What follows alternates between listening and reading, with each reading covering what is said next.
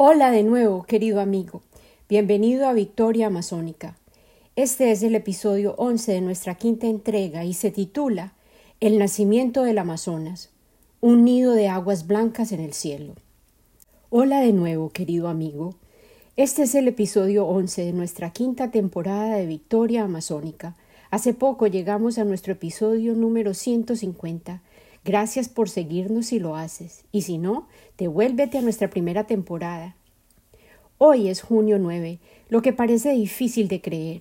El año 2023 en realidad ha sido como un torbellino, y ya hemos llegado al sexto mes y al comienzo del verano. Mi episodio anterior fue largo e intenso.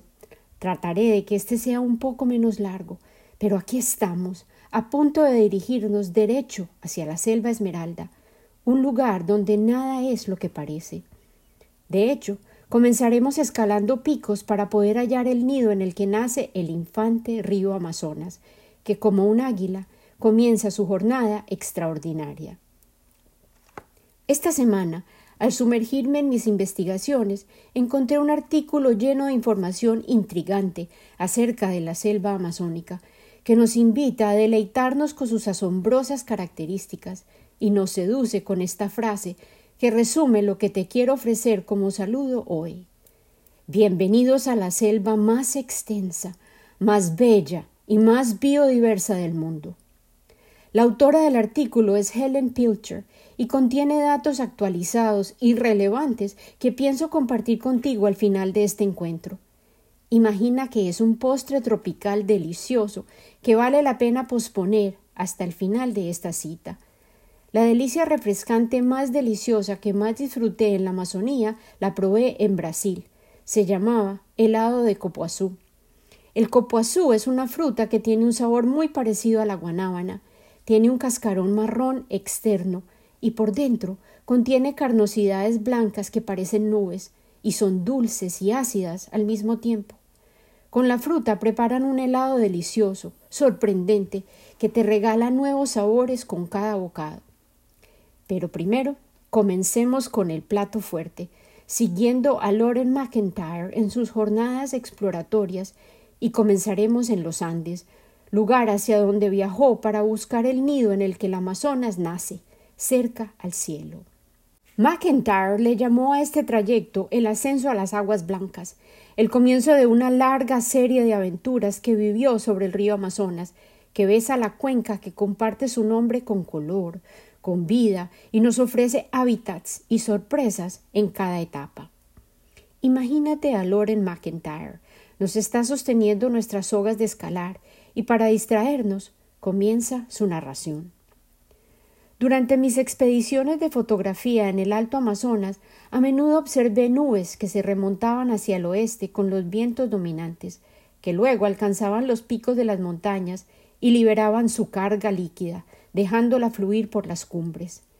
El agua destilada caía en cascadas hacia el valle y se alimentaba de aire y ejecutaba saltos cada vez más altos hasta que se perdía entre la densidad del bosque. Las caídas superiores de agua a menudo no tienen nombre, pero cuando se acumulan suficiente agua y forman un río, alguien llama el cauce en honor a una circunstancia o a un santo y se convierte en un tributario que aparece en los mapas de la Amazonía. Para mi imaginación impresionable, esto sonaba como el encuentro de muchos dioses y diosas que se citaron en los montes nevados para supervisar el nacimiento del infante Amazonas. McIntyre continúa. La gravedad obtiene la sangre que alimenta a la Amazonía de fuentes tan incontables como las del sistema vascular humano. Las aguas más remotas del sistema venoso se hallan en los montes nevados de la cordillera de los Andes, que serpentea a través de Colombia, Ecuador, Perú y Bolivia. Yaciendo directamente sobre el meridiano del Ecuador, la cordillera constituye una barrera que detiene a la lluvia de tres millas de espesor y se erige como el extremo oeste del contenedor que forma la cuenca amazónica. Una parte del vapor del agua alcanza tanta altura sobre los montes que se congela, formando nieve y hielo glacial. Ese hielo antiguo que yace bajo los glaciares esconde claves importantes, tales como gases, esporas y polvo, acerca del clima de la parte alta de la Amazonía en el pasado, tan remoto como el tiempo durante el cual vivieron los incas. Cuando este hielo antiguo se derrite, se une al agua lluvia y se funde en las corrientes que corren hacia el mar, donde mucha de esta masa acuífera se convertirá en vapor gracias a la luz del sol. El ciclo del agua es, de hecho, el secreto del éxito del reino del Amazonas imponente, pensé al oír estas palabras. Las panorámicas sin árboles que presiden en las fuentes de muchos de los tributarios de aguas blancas del Amazonas son marcadamente distintas a las imágenes populares de la Amazonía, como un mar vasto de vegetación o las cenizas humeantes de una que muere incinerada. El bosque de nubes se erige hasta llegar a unos diez mil pies. Más allá se extienden terrazas construidas por el hombre para aplanar los barrancos de las montañas para lograr cultivar alimentos en alturas superiores a los trece mil pies por encima del nivel del mar, o sea, por encima del 99% de toda la materia viviente que existe sobre la Tierra. Detengámonos aquí para digerir el peso monumental de este pensamiento, los montes donde nace el río Amazonas infante se hallan por encima del 99% de toda la materia viva de la Tierra.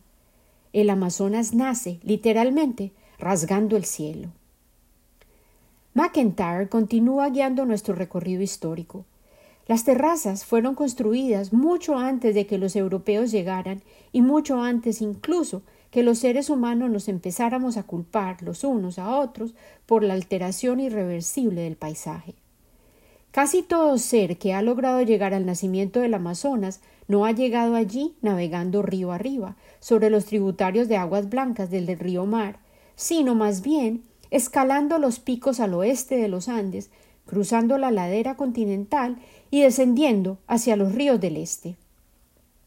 Desde épocas prehistóricas, millones de personas han recorrido todo el trayecto, algunos sobre las espaldas de sus madres, otros más recientemente en vehículos. Pero llegar allí nunca ha sido fácil, incluso para aquellos que vivían en estos altísimos senderos de montaña. Los reportajes más tempranos acerca de los viajes desde los Andes hacia la Amazonía nos llegaron directamente de los incas. Cuando los soldados ciudadanos dejaban sus poblados y cultivos sobre los cerros para descender a los terrenos húmedos y densos, con el fin de tratar de imponer su cultura sobre los indios que lucían plumas por doquier, solo hallaban penas y luto. El soldado e historiador Pedro Ciesa de León reportó que después de un enfrentamiento desastroso con una tribu que encogía cráneos, el emperador Tupa Inca salió corriendo, porque es una tierra mala, esa de la selva. Esas fueron sus palabras literales. Allí, en lo profundo de ese mundo sombreado, lleno de enfermedades y dardos con veneno inmovilizador, los nativos de los Andes no hallaban campos abiertos donde lograran avanzar sus tropas o concentrarse para determinar dónde atacar con sus caucheras.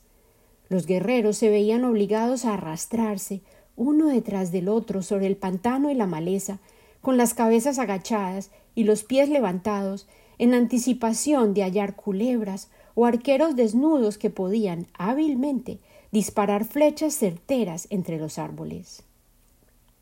Sus armaduras de tela eran insoportables en el calor del bosque. El sudor inca corría como ríos, mezclado con la pintura roja de guerra sobre sus rostros y sobre las picaduras de insectos hinchadas. Al llegar la segunda luna de las campañas, las túnicas comenzaban a podrirse debido a la lluvia constante. Y sí, es real, todo se pudre en la humedad de la Amazonía, desde la ropa hasta las trapeadoras, el papel y hasta los lentes fotográficos. Esto lo aprendí yo rápidamente y me imagino que McIntyre también. La tradición del denominado infierno verde de los exploradores de la Amazonía comenzó con la búsqueda de Gonzalo Pizarro de El Dorado, la que constituyó la primera expedición numerosa que se dirigió hacia el Alto Amazonas. Gonzalo Pizarro había seguido a su hermano mayor, Francisco, en su descubrimiento y la conquista del imperio inca. En 1533, Gonzalo fue testigo de la fundición de 24 toneladas de artefactos exquisitos. Los tesoros habían sido el pago de parte del emperador capturado, el Inca Atahualpa. Después de aquella fundición grotesca, a cada soldado se le entregaron cuarenta y cinco libras de oro y noventa de plata como recompensa. Gonzalo Pizarro atravesó con Francisco unas mil millas a través de los Andes para participar en el saqueo de Cusco, la capital de oro del imperio inca. Gonzalo ardía en deseo de descubrir aún más ciudades de oro por sí mismo. Su oportunidad llegó unos años más tarde, cuando Francisco Pizarro lo nombró gobernador de Quito, una ciudad inca localizada sobre la loma de un volcán, la ciudad que hoy conocemos como la capital del Ecuador. Gonzalo Pizarro también se enteró acerca del mito creciente de El Dorado, que originalmente había sido un cacique, a quien ungían con aceite y luego cubrían con polvo de oro. Sus súbditos lo llevaban sobre una balsa sobre un lago color esmeralda, y él se sumergía en el agua para permitir que la lluvia ritual se precipitara al fondo del lago. A pesar de que la ceremonia real ocurría en un lago que es el cráter que formó la caída de un meteoro en el norte de Colombia, la laguna de Guatavita, Gonzalo Pizarro decidió con característica testarudez, explorar las tierras bajas que estaban al oriente, en la denominada Tierra de la Canela. En aquella época, la búsqueda desesperada de canela, pimienta, clavos de olor, nuez moscada y especias en general para añadirle sabor a la comida y las bebidas aún eran los factores principales que motivaban las expediciones de los europeos que se atrevían a cruzar el mar. Justo sobre el Ecuador donde se hallaba Gonzalo, los vientos del este presionaban los densamente condensados estratos de nubes contra los volcanes durante la mayor parte del año. El clima era mucho más húmedo que el occidente de España o el centro del Perú, los terrenos que Gonzalo Pizarro conocía bien. Con un ejército que consistía de ciento cincuenta españoles sobre corceles y ciento noventa a pie, así como cuatro mil indígenas que cargaban los suministros y miles de llamas que servían como bestias de carga, así como perros de pelea y marranos, Gonzalo Pizarro se dispuso a descender hacia una de las áreas de más densa vegetación de la tierra en febrero del año de 1541. Llovió sin cesar. Sus fuerzas se demoraron trescientos días en decimar maleza para avanzar tan solo cien millas entre selvas y pantanos. Enjambres de avispas y bichos inmisericordes estuvieron a punto de hacerles deshacer lo andado. Muchos de los europeos y los indígenas de las sierras murieron a raíz del hambre y el calor insoportable. Los españoles, a punto de morir de hambre, constituyeron unos de los primeros portadores de armas de fuego que se vieron obligados a comprender que las presas son sumamente escasas en la mayoría de la Amazonía, y tuvieron que recurrir a consumir sus propios perros y preciosos caballos cuando llegó la época de la Natividad. Todos tuvieron que consumir, y aquí cito literalmente, hierbas y raíces y frutas salvajes, sapos y serpientes, de los diarios de los conquistadores, en los que también sugieren que hubo instancias de canibalismo. Algunos desafortunados hallaron raíces de yuca brava en las canoas de los indígenas y las consumieron. Debido a que no poseían la sabiduría indígena, que conocía los peligros de consumir la yuca sin haber procesado las toxinas, murieron en agonía, debido al envenenamiento por ácido prúsico que contiene la yuca brava. Cuando lograron llegar al río Coca, construyeron una pequeña balsa con maderos húmedos y los clavos de las cerraduras equinas. Gonzalo Pizarro decidió enviarla río abajo para buscar alimentos. Los navegantes se llevaron también la mayoría de los arcos y los arquebuses. Un arquebus es una variedad de escopeta que apareció en Europa y el Imperio otomano durante el siglo XV. Todos aquellos que partieron en esa misión nunca regresaron. Tras dieciocho meses de vagar sin rumbo entre la floresta y los pantanos y tratar de escalar los riscos volcánicos, el conquistador logró reaparecer en Quito. Nadie osó comentar, Qué misión descabellada fue la vuestra, ya que todos creían que en algún sitio de la densidad de la selva sin duda existía al menos otra ciudad resplandeciente como Cusco, a la espera de un conquistador más afortunado que lograra descifrar su ubicación. Los rumores incesantes ya habían transformado el Dorado, que inicialmente fue un hombre de oro, y crearon el mito de una ciudad mítica, una visión de una tierra magnífica erigida sobre un reino de oro, localizada al lado de un lago resplandeciente. Durante los siglos siguientes, hordas de españoles y esclavos indígenas se adentraron en las regiones altas de la cuenca amazónica y tan solo descubrieron factores que generaron angustia mental y miseria física. Derrotados por todo tipo de organismos aptos para la supervivencia en condiciones de temperaturas extremas de calor y humedad, muchos perecieron. Sin embargo, ni sus esfuerzos ni el retorno de sus cuerpos al suelo de la selva causaron cambio alguno perceptible en la biomasa del bosque de nubes. Durante el transcurso del tiempo, el dorado pasó a significar no solo una tierra resplandeciente e inalcanzable, sino un propósito místico que se esconde más allá del alcance del ser humano. Incluso en el siglo XX, los soñadores persistían en creer que los sobrevivientes de una poderosa civilización antigua se escondían en lo denso de la Amazonía alta, pero en 1911, la última esperanza de recuperar una cápsula del tiempo intacta se resquebrajó cuando Hiram Bingham anunció su descubrimiento de la que él llamó la ciudad perdida de los incas, una población abandonada localizada a 1400 pies sobre el nivel de las aguas andinas en el Perú. Se hallaba mucho más cerca a Cusco que la tierra de la canela y si Gonzalo Pizarro se hubiera enterado de su existencia, tal vez hubiera podido encontrar a sus habitantes aún allí durante la década de 1540. Las excavaciones de Bingham revelaron que los últimos sobrevivientes que quedaban en las edificaciones murieron alrededor de la época de la conquista. Bingham no encontró mucho oro en Machu Picchu, pero el turismo que continúa atrayendo este sitio encantado, rodeado de selva densa, ha generado más riqueza que el botín que entregó el Inca a Atahualpa, el que pagó en oro puro derretido.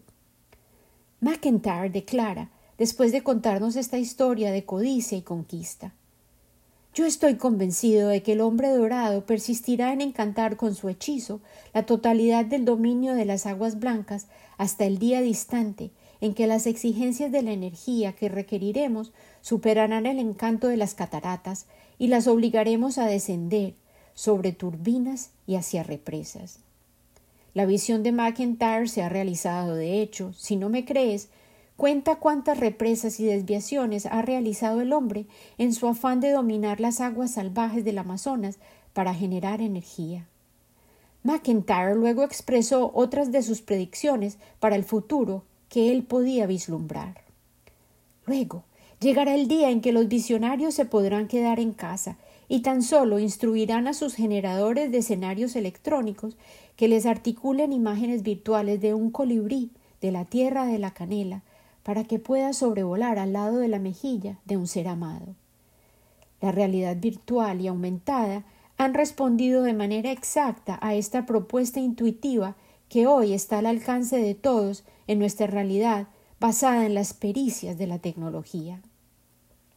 Y de nuevo, la próxima profecía de McIntyre también se ha realizado. Él se atrevió a predecir. Hasta ahora, muchas de las ruinas antiguas permanecen ocultas en la desmesurada vegetación de los riscos al este de los Andes, pero de año en año veremos el descubrimiento o redescubrimiento de más complejos habitacionales. Hoy en día, gracias a LIDAR y los drones controlados remotamente, hemos recibido informes de los descubrimientos de ciudades escondidas en la Amazonía, lo que está generando nuevos campos de estudio e investigación a una velocidad inusitada. Loren continúa contándonos detalles sobre las intrusiones que han sucedido en la selva a través de las décadas. Otro incentivo para la exploración de la Amazonía alta fue la de la evangelización de los llamados indígenas salvajes.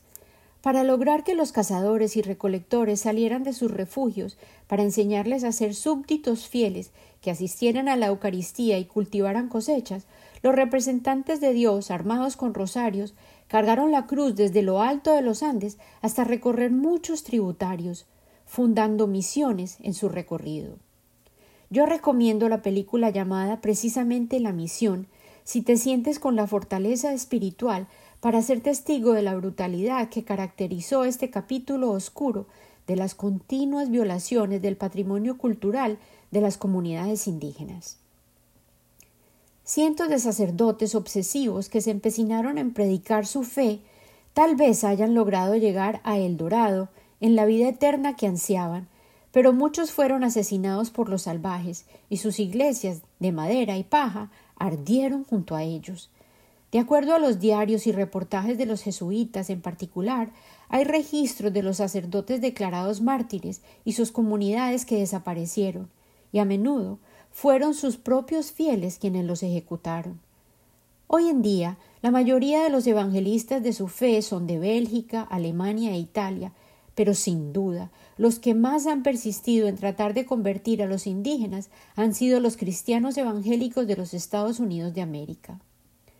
Una cuarta razón para explorar las aguas blancas ha sido la investigación científica. El padre Bernabé Cobo fue el antecesor de todos los naturalistas. El prelado era un historiador y botánico que se adelantó a su época. Fue tal su visión que Cobo escribió un tratado etnobotánico espléndido acerca del Perú, con énfasis especial en las plantas medicinales en los comienzos de los años 1600. Pero Debido a que España selló su imperio colonial a los extranjeros de todos los otros países durante siglos, el manuscrito estuvo bajo llave en Sevilla, España, hasta la década de 1890. Yo, y aquí hablo como Lina Cuartas, prometo que aprenderemos mucho más acerca de las investigaciones del padre Bernabé Cobo y, en concreto, acerca de sus exploraciones de los tesoros de la botánica que halló y catalogó en Perú. Existe otro libro formidable llamado Perú, la historia de la coca, planta divina de los incas, cuya versión en inglés está disponible en el dominio público en Internet y el que también detallaré en futuros episodios.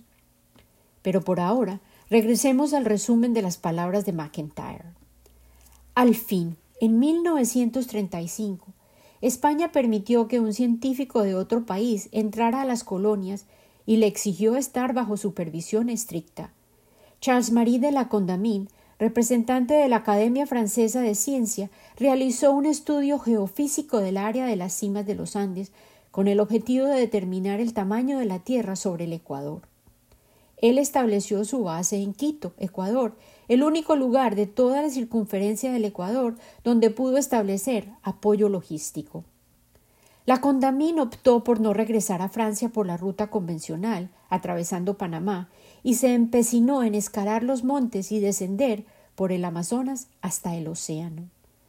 La Condamine le entregó a su regreso a la Academia Francesa de Ciencias especímenes de venenos y plantas variados, así como una goma elástica producida por los indígenas de la savia que obtenían del tronco de la Hevea brasiliensis, el árbol hoy llamado caucho. El caucho era valioso inicialmente para impermeabilizar prendas de vestir, pero eventualmente su uso para producir llantas para la industria automovilística cambió la historia de la Amazonía y de todo el mundo. Yo había mencionado brevemente a Fordlandia recientemente en mi episodio anterior, así como a Belterra, ciudad que hoy en día se ha transformado en el Museo de Ciencia de la Amazonía. En 1799, continúa McIntyre, España realizó otra excepción a la regla de oro de no extranjeros en sus colonias. A la edad de 29 años, el naturalista Alexander von Humboldt viajó a Colombia, Ecuador, Perú, México, Cuba e incluso a la Casa Blanca de Thomas Jefferson. Yo exploré los viajes extraordinarios de Humboldt y su amplísimo saber y descubrimientos en los episodios 6 y 7 de Victoria Masónica de esta estación y lo llamé el pequeño apotecario.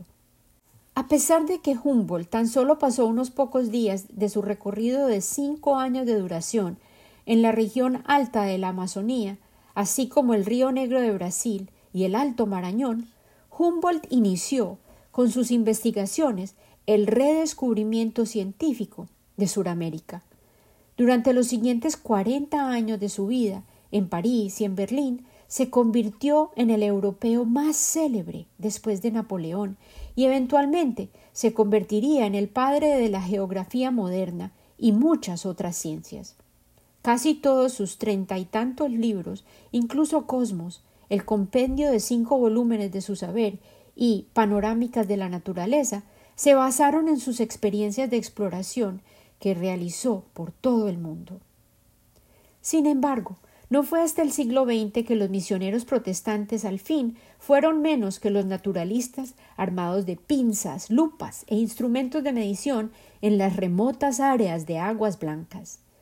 Mientras un biólogo se pregunta cómo atrapar una mariposa que sobrevuela una catarata, otro graba la música del amanecer del bioma, los sonidos de todas las criaturas del bosque de nubes cuando se asoma la primera luz del sol.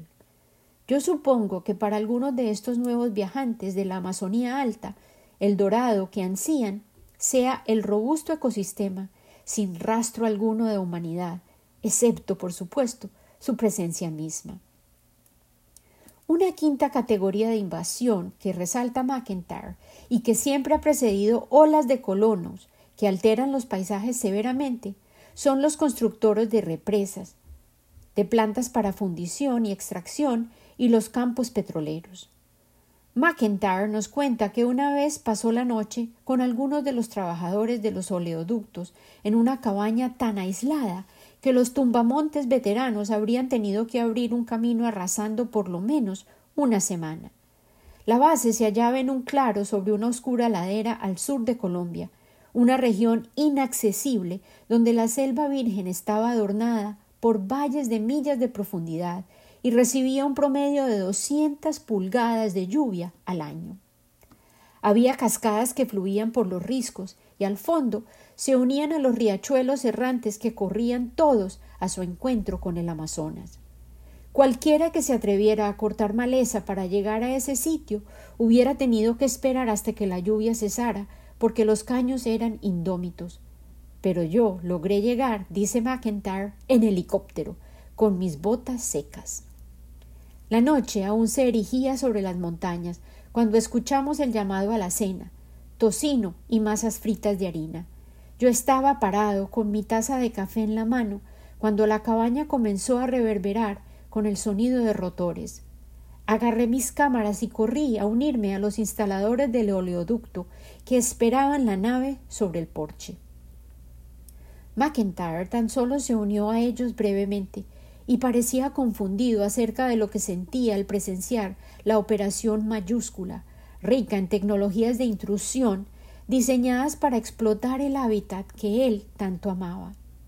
Angustiado parece reflexionar y afirma que lo volvió a llamar la Amazonía, y en su eterna búsqueda, en sus propias palabras, corrió, buscando una fotografía o una frase que pudiera contar cómo eran las cosas en los dominios de las aguas blancas del Amazonas.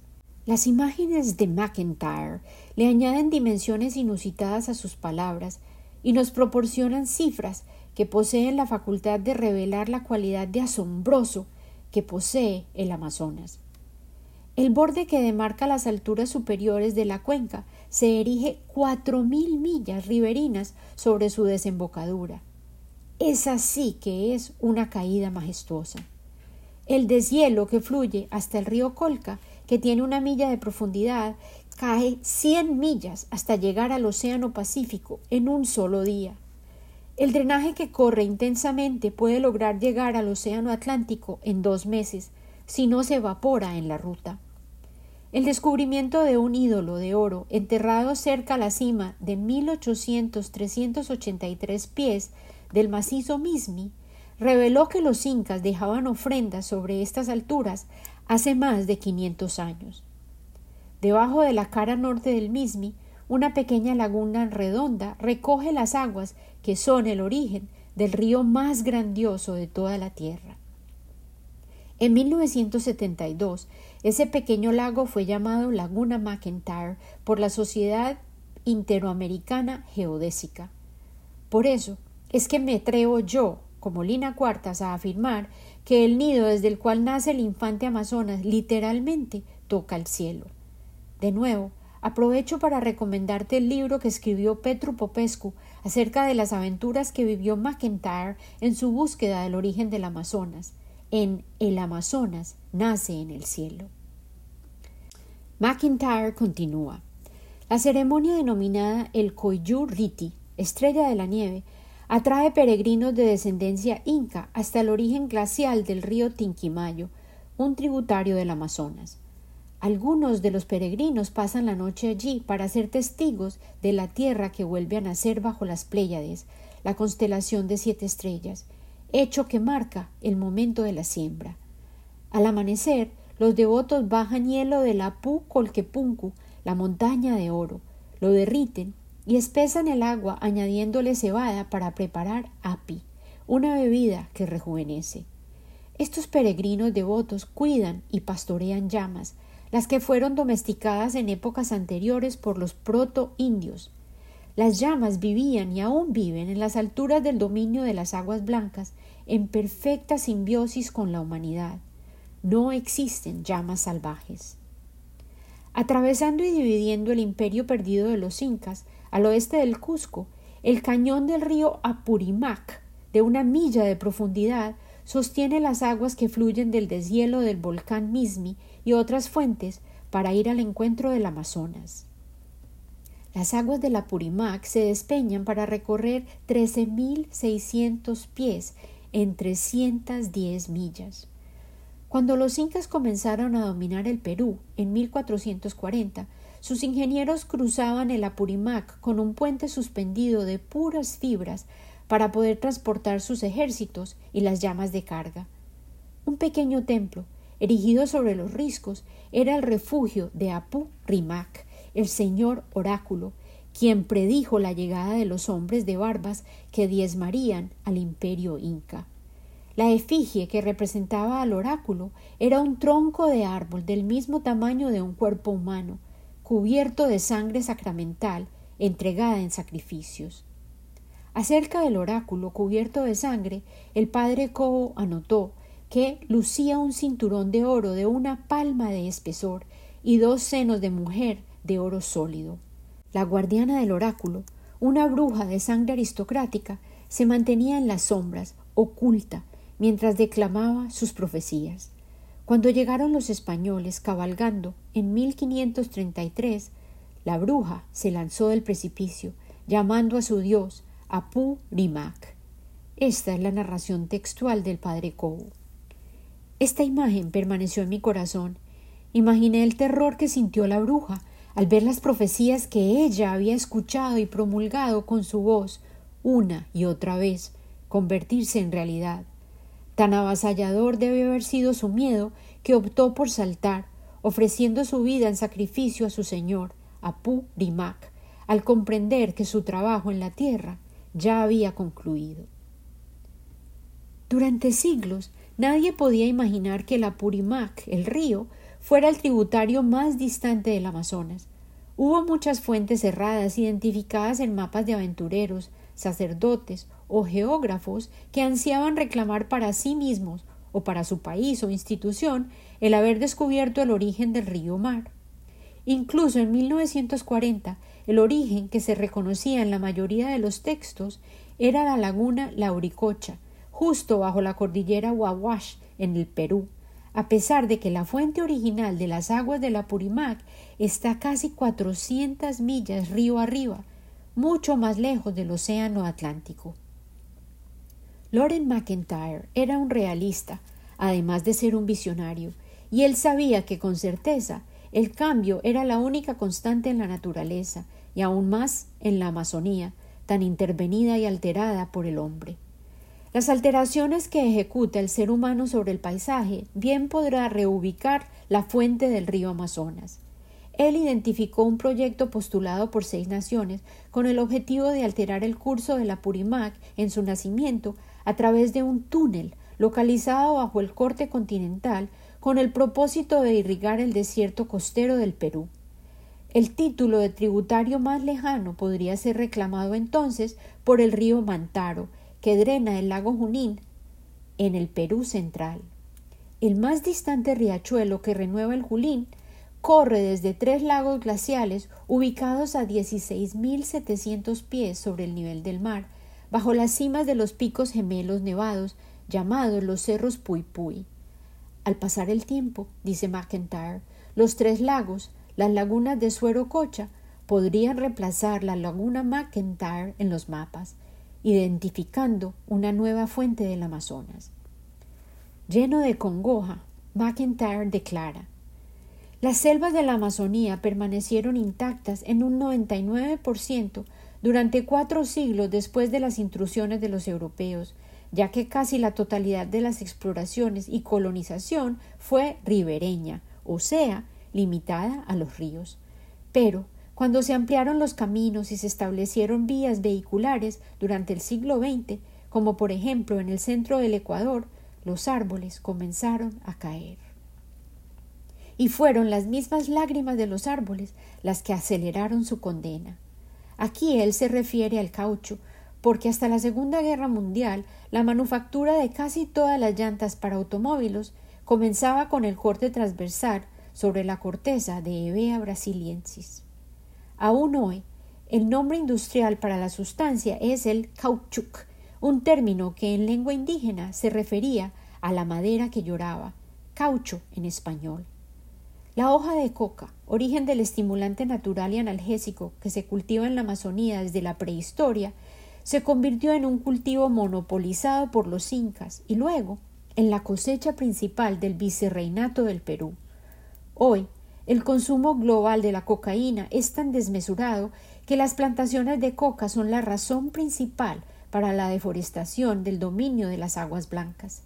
Ciertamente, yo, Lina Cuartas, dedicaré muchos episodios posteriores a las historias de los incas y de su hoja sagrada, la coca, a quien ellos llamaban cariñosamente la planta divina.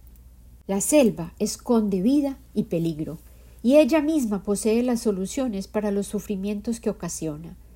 La capa superior del bosque del dominio de aguas blancas puede ser el nivel menos explorado y más exuberante de todo el bioma.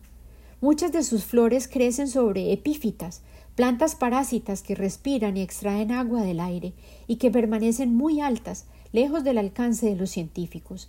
Algunas de estas plantas son las bromelias, miembros de la familia de la piña se anclan en raíces aéreas y recogen agua en sus rosetas que son como tanques en los que se refugian muchas criaturas, desde sapos hasta las larvas del mosquito anófeles. Estos mosquitos, que son activos en la noche, son huéspedes a su vez del transmisor de la más abundante de las enfermedades infecciosas mortales de la selva. La malaria se ha tratado con quinina desde que los conquistadores trajeron la enfermedad del viejo mundo. La quinina se deriva del árbol llamado cinchona, que abunda en esta misma selva. McIntyre se deleita de compartir sus más peculiares expediciones. Dentro de la cueva de las lechuzas, cerca a Tingo María, en el Perú, se recomienda respirar a través de un trapo mojado de manera que se filtre el polvo que puede transmitir citacosis. Si miras abajo, la tierra se mueve bajo los pies, repleta de enormes insectos y gusanos que se arrastran entre cáscaras de frutas del bosque y los cuerpos de ratas ciegas. Las estalagmitas atraviesan el suelo, cubierto por capas de guano de murciélagos endurecido. Una linterna despierta a alguien que reacciona con gritos agudos y aterradores.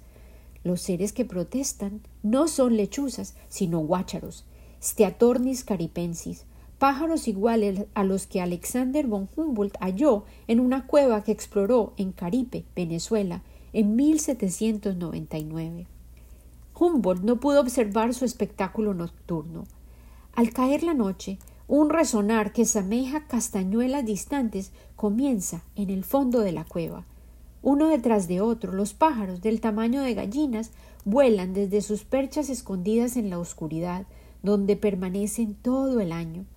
Cada clic es una señal de ecolocalización que el guácharo emite para navegar entre el laberinto de estalactitas y el barullo de las otras aves. A medida que el cardumen de las aves se acerca al vestíbulo de la cueva, el sonido va incrementando de manera ensordecedora. Los guácharos vuelan de a dos en dos, luego de tres a tres, y súbitamente son docenas. Muchos volarán veinte o treinta millas para alimentarse y regresar con frutas de los laureles y las palmeras de incienso para engordar a los pichones, que a menudo son más gordos que los adultos. Otros permanecen en el vestíbulo toda la noche, proyectando sus ruidos que se pueden escuchar por todo el bosque. Al alba, el sonido desaparece, migrando a la montaña, y cuando el sol resplandece, regresa el silencio a la cueva. Existe también un poblado aferrado a las laderas del este de la cordillera Vilcabamba del Perú que merecería llamarse Shangri-La, pero en realidad se llama Montalochico. Pocos extraños llegan a este bosque de nubes donde los habitantes de todas las edades lucen túnicas que les llegan a los tobillos, llamadas kushmas.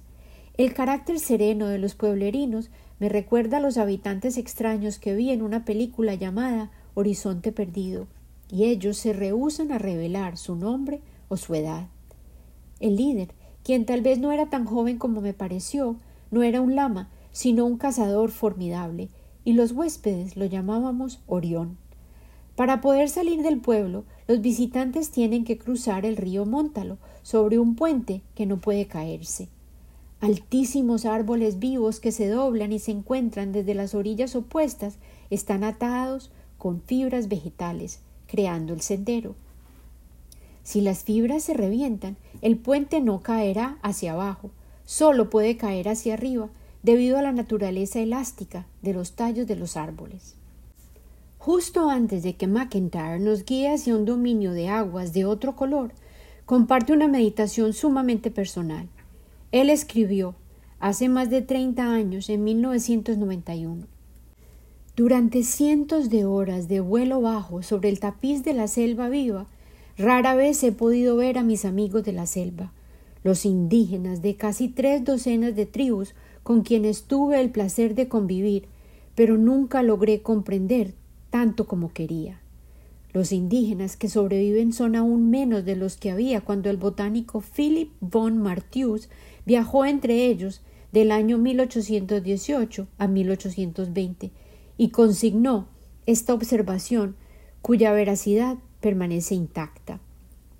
Von Martius escribió La condición presente y futura de esta raza de la humanidad constituye un drama monstruoso y trágico, distinto a toda ficción que haya logrado presentar un poeta.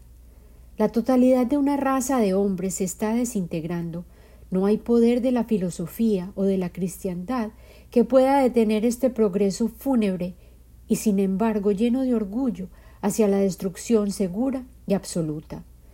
Desde sus ruinas se erige, en la combinación más original, una generación incauta, ansiosa por arrancar su recién adquirido país de sus amos anteriores. El Oriente trajo sangre y bendiciones, unión social y orden, industria, ciencia y religión, pero con perspectivas egoístas que tan solo buscan su beneficio para sí mismo, erige un nuevo mundo, mientras la raza de los hombres, que antes eran aquí quienes mandaban, desaparecen como fantasmas. Sin embargo, aquí regreso yo, Lina Cuartas, yo me resisto a perder la esperanza y el postre decadente que te prometí, un resumen contemporáneo de las características extraordinarias de la Amazonía, nos ofrece información concreta y razones para motivarnos a interesarnos por y animarnos a descifrar cómo proteger la selva esmeralda. El artículo lo escribió Helen Pilcher y fue publicado por la BBC esta semana y comienza. La selva amazónica es la selva tropical más extensa que aún existe en el mundo. También es la más biodiversa. Una de cada diez especies conocidas vive allí incluyendo a muchas que están amenazadas y no existen en ningún otro lugar. Es enorme y es bella, y es vitalmente importante, y no lo es en menor medida porque almacena grandes cantidades de carbono en Sudamérica y afecta el clima a nivel global. Durante los últimos 40 años, cerca de una quinta parte de la selva ha sido derribada o quemada para crear ranchos ganaderos y otras actividades económicas. Ahora, los científicos temen que el Amazonas está a punto de llegar a un estado de perjuicios irreparables. Si la perdemos, nosotros mismos estamos en peligro. La Amazonía incluye nueve naciones, incluyendo el Brasil, Perú y Colombia, y tiene una extensión de 5.5 millones de kilómetros cuadrados. Menos de la mitad de esta área está protegida. El río Amazonas, que recorre toda la cuenca, fluye por una extensión de más de 6.500 kilómetros. Este es el segundo río en cuanto a longitud después del Nilo y es responsable de alrededor del 15% del total del agua que contienen los océanos. ¿Quién vive en la Amazonía? Ha habido habitantes en el Amazonas durante más de diez mil años. Los habitantes antiguos cultivaron árboles nativos, tales como la nuez del Brasil, la palmera de Maripa y el árbol del cacao, y esto determinó la composición de la flora de la selva a largo plazo. La zona del suroeste, por ejemplo, es rica en estas especies. Cuando los primeros europeos llegaron a Suramérica a finales del siglo XV, existían unos 6.8 millones de habitantes nativos allí. Los colonizadores portaban enfermedades infecciosas, tales como malaria e influenza, que causaron la muerte de millones de personas en la Amazonía. Miles de ellos también fueron esclavizados o desplazados. Hoy en día, cerca de 30 millones de personas viven en la región, de las cuales 2.7 millones son indígenas e incluyen representantes de más de 350 grupos étnicos diferentes. La mayoría de ellos viven en reservas indígenas denominadas resguardos, en las que sus estilos de vida incorporan una fusión de elementos tradicionales y occidentales. Unas 60 tribus, sin embargo, persisten en permanecer aisladas y se adhieren a sus tradiciones y maneras de vivir de sus ancestros. ¿Cuánta biodiversidad contiene la Amazonía? La cuenca aloja por lo menos el 10% de la biodiversidad de todo el planeta. Desde colibríes a huatzins existen más de 10.000 especies diferentes de aves. Hay más de 500 especies diferentes de reptiles, incluidos el caimán negro y la anaconda verde, y más de 400 especies de anfibios, incluyendo al sapo gigante de la caña de azúcar y los sapitos que disparan toxinas altamente valiosos para la medicina. El Amazonas es un refugio para más de 300 especies de mamíferos que incluyen los castores gigantes, los ocelotes y los osos perezosos. También constituye uno de los últimos refugios para los jaguares y los delfines rosados del río Amazonas. El río contiene unas 3.000 especies de peces, lo que constituye más que cualquier otro sistema hídrico. Una de cada cinco especies tiene su hogar en la Amazonía. Existen unas 2.5 millones de especies de insectos y, tan solo en un árbol, puede haber más tipos de hormigas de las que existen en un país entero. Y la riqueza de la flora tampoco la podemos descontar. La selva contiene cerca de 80.000 especies de plantas incluyendo 390 billones de árboles clasificados en unas 16.000 especies. ¿Qué tan antigua es la Amazonía? Nadie lo sabe a ciencia cierta. Algunos expertos opinan que la selva se comenzó a consolidar durante el Eoceno, alrededor de 55 millones de años atrás, después de que las temperaturas se equilibraron y el Océano Atlántico se extendió lo suficiente para contribuir a la creación de un medio ambiente húmedo y de temperaturas medias. Algunos expertos postulan que el hecho ocurrió mucho más tarde, hace unos 15 millones de años, después de que las placas tectónicas de Sudamérica y Nazca, lo que hemos denominado la plataforma continental, se estrellaron, causando la aparición de la cordillera de los Andes, creando un lago de agua dulce enorme que cubría la totalidad de la cuenca amazónica. Varias edades de hielo acontecieron a continuación, y el agua, al derretirse, eventualmente comenzó a fluir desde los Andes y hasta el océano. Esa es la historia del origen del río Amazonas que les narré hoy. Los sedimentos que se despeñaban con el agua desde las montañas llegaron a la cuenca amazónica, creando los suelos que se requerirían para que la selva creciera con ímpetu. Otros especulan que la selva se formó aún más recientemente. Un estudio sugiere que una extensión de hasta una quinta parte de la Amazonía pudo haber sido pradera hasta que una evolución natural hacia un medio ambiente más húmedo sucedió hace dos mil años y aceleró el crecimiento de los árboles más altos. ¿Por qué es tan importante la cuenca amazónica? Cada una de las especies que vive allí es importante, y no es tan solo por su mera existencia, sino porque cada una de ellas desempeña un papel importante dentro de la totalidad del ecosistema. Hay depredadores, carroñeros, dispersadores de semillas, agentes de descomposición y polinizadores, para nombrar tan solo algunos. Ellos proporcionan recursos vitales para los grupos indígenas que aún residen allí y al mismo tiempo son una reserva de soluciones potenciales a problemas reales a escala global. El descubrimiento de los factores inhibidores de ACE que se utilizan de manera habitual en la actualidad para tratar la hipertensión fueron inspirados por los estudios realizados en las toxinas de la víbora brasilera. Mientras tanto, las hormigas carpinteras, quienes recogen hojas para fertilizar el hongo sobre el cual dependen para alimentar sus larvas, detectan cuáles hojas emiten fungicidas naturales. Estudiando sus comportamientos, podemos descubrir nuevos compuestos fungicidas.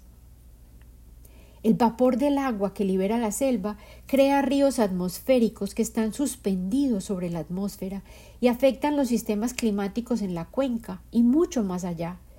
Casi el 50% de la lluvia del Amazonas la genera ella misma, pero generosamente ella contribuye a la precipitación de áreas tan lejanas como el sur de Argentina, donde contribuye de manera importante a la agricultura. A nivel macro, sin embargo, la capacidad del Amazonas para almacenar carbono es primordial para el mundo. El Amazonas se denomina a veces como los pulmones del mundo porque inspira dióxido de carbono y exhala oxígeno en una escala masiva. Unos 123 billones de toneladas de carbono están contenidas en los suelos y la vegetación del Amazonas. ¿Qué sucederá si continuamos talando el Amazonas? Estamos derribando la selva para crear ranchos de ganado vacuno, plantaciones de soya y otras cosechas. El cambio climático, la minería, la producción maderera, el desarrollo de avenidas, casas y otra infraestructura también están contribuyendo a su destrucción. Más del 18% de la Amazonía ha sido aniquilada y un 17% restante ya ha sido degradado. Al desaparecer sus hábitats, muchas especies tales como el mono tamarín dorado y el tapir de Sudamérica están en peligro de extinción. La destrucción de la Amazonía está contribuyendo al cambio climático a su vez, y los científicos temen que hemos llegado al punto en que la selva puede perder su capacidad de almacenamiento de carbono y no podrá estabilizar sus estaciones de precipitación y el bienestar de sus ecosistemas.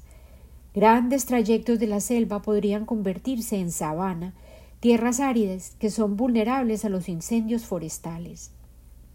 Con menos árboles, la capacidad de estos suelos para almacenar carbono se disminuye de manera dramática y esto contribuye a complicar la crisis climática que vivimos. ¿Cuánto de la Amazonía es aún desconocida? Atravesar la vegetación densa de la selva intacta no es fácil, y por ello grandes extensiones aún no se han explorado. Nadie sabe exactamente cuántas tierras son aún desconocidas, pero la tecnología está ayudando a los investigadores a descifrar estas áreas remotas. Los científicos volaron remotamente hace pocos meses un dron sobre un área extensa de la Amazonía boliviana y utilizaron tecnologías láser para crear un mapa de la extensión del suelo.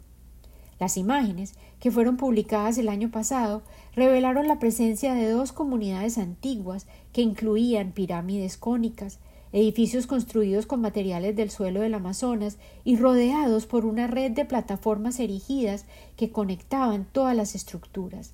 Se postula que los habitantes probablemente vivían en las áreas que circundaban a las terrazas y utilizaban las plataformas para caminar de un lugar a otro.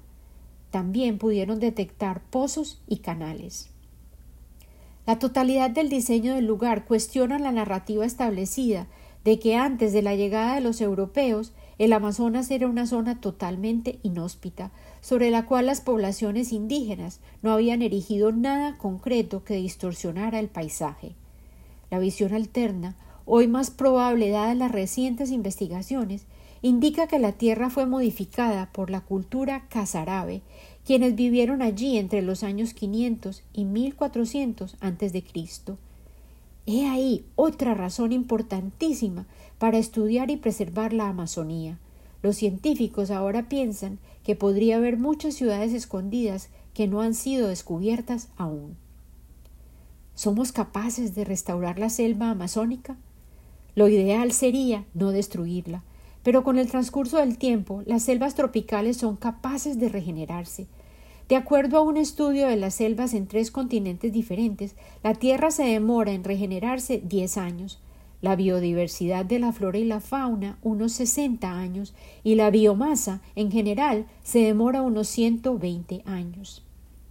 Esto se debe en gran medida a un fenómeno llamado sucesión secundaria, durante la cual los trayectos adyacentes de selva que preservan flora y fauna contribuyen los unos con los otros para generar nuevo crecimiento.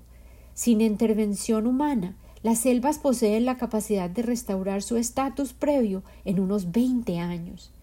Este constituye un mejor enfoque que tan solo sembrar árboles nuevos. El mismo estudio concluyó que la regeneración natural supera la estrategia de nuevos cultivos en cuanto a la conservación de la biodiversidad, la recuperación de los nutrientes y la mitigación del cambio climático. Esta estrategia tan solo es posible, sin embargo, si existe flora y fauna suficiente para fomentar la restauración.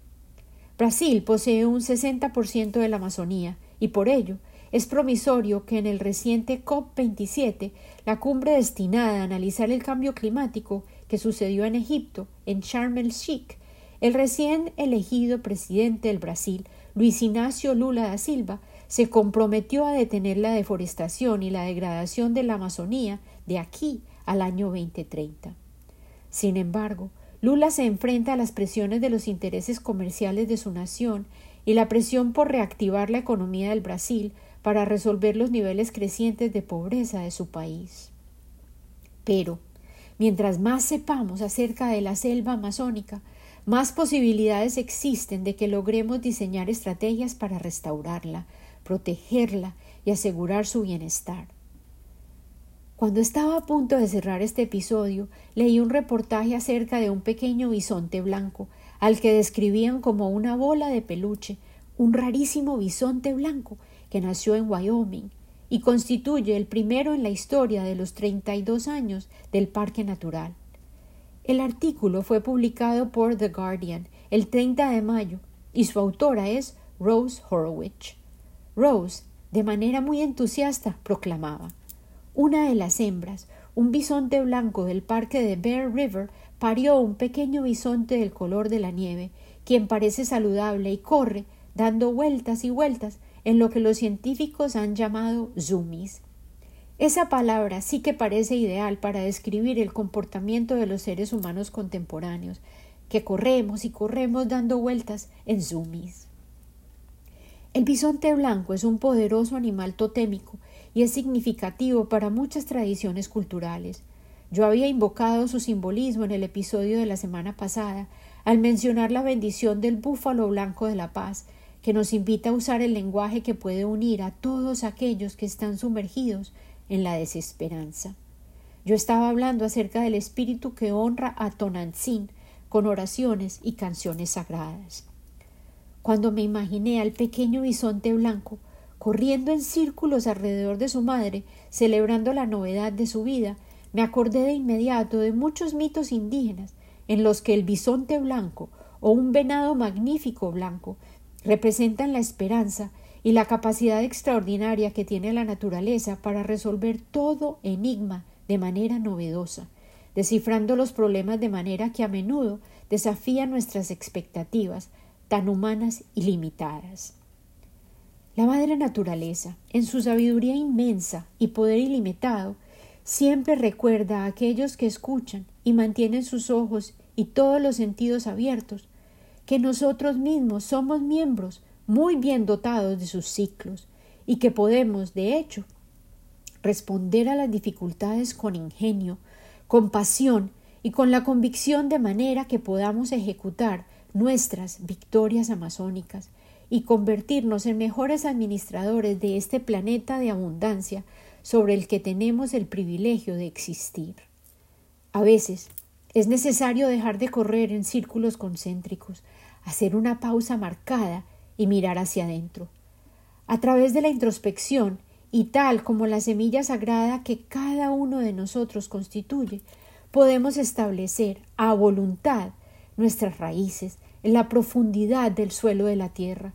Estamos rodeados, sin duda, de oscuridad y terror, pero podemos hallar las aguas que esconden los reinos subterráneos, aquellas cavernas que reflejan los rincones oscuros de nuestra psiquis, y al permanecer quietos, sometidos al proceso, podemos comprender cómo lograremos generar pequeños retoños y hojas nuevas.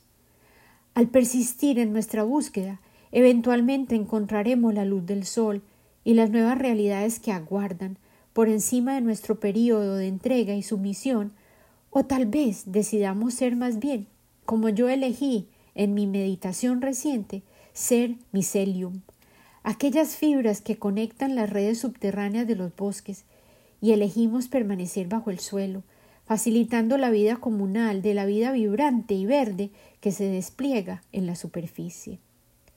La existencia humilde de un micelium me parece sumamente intrigante a mí personalmente. En el próximo episodio seguiremos el río Amazonas, guiados aún por Amazonía, el libro de Lauren McIntyre, y hallaremos que el río se ha convertido en un infante lleno de promesa, al llegar a los dominios de las aguas negras. Con amor, siempre, Lina.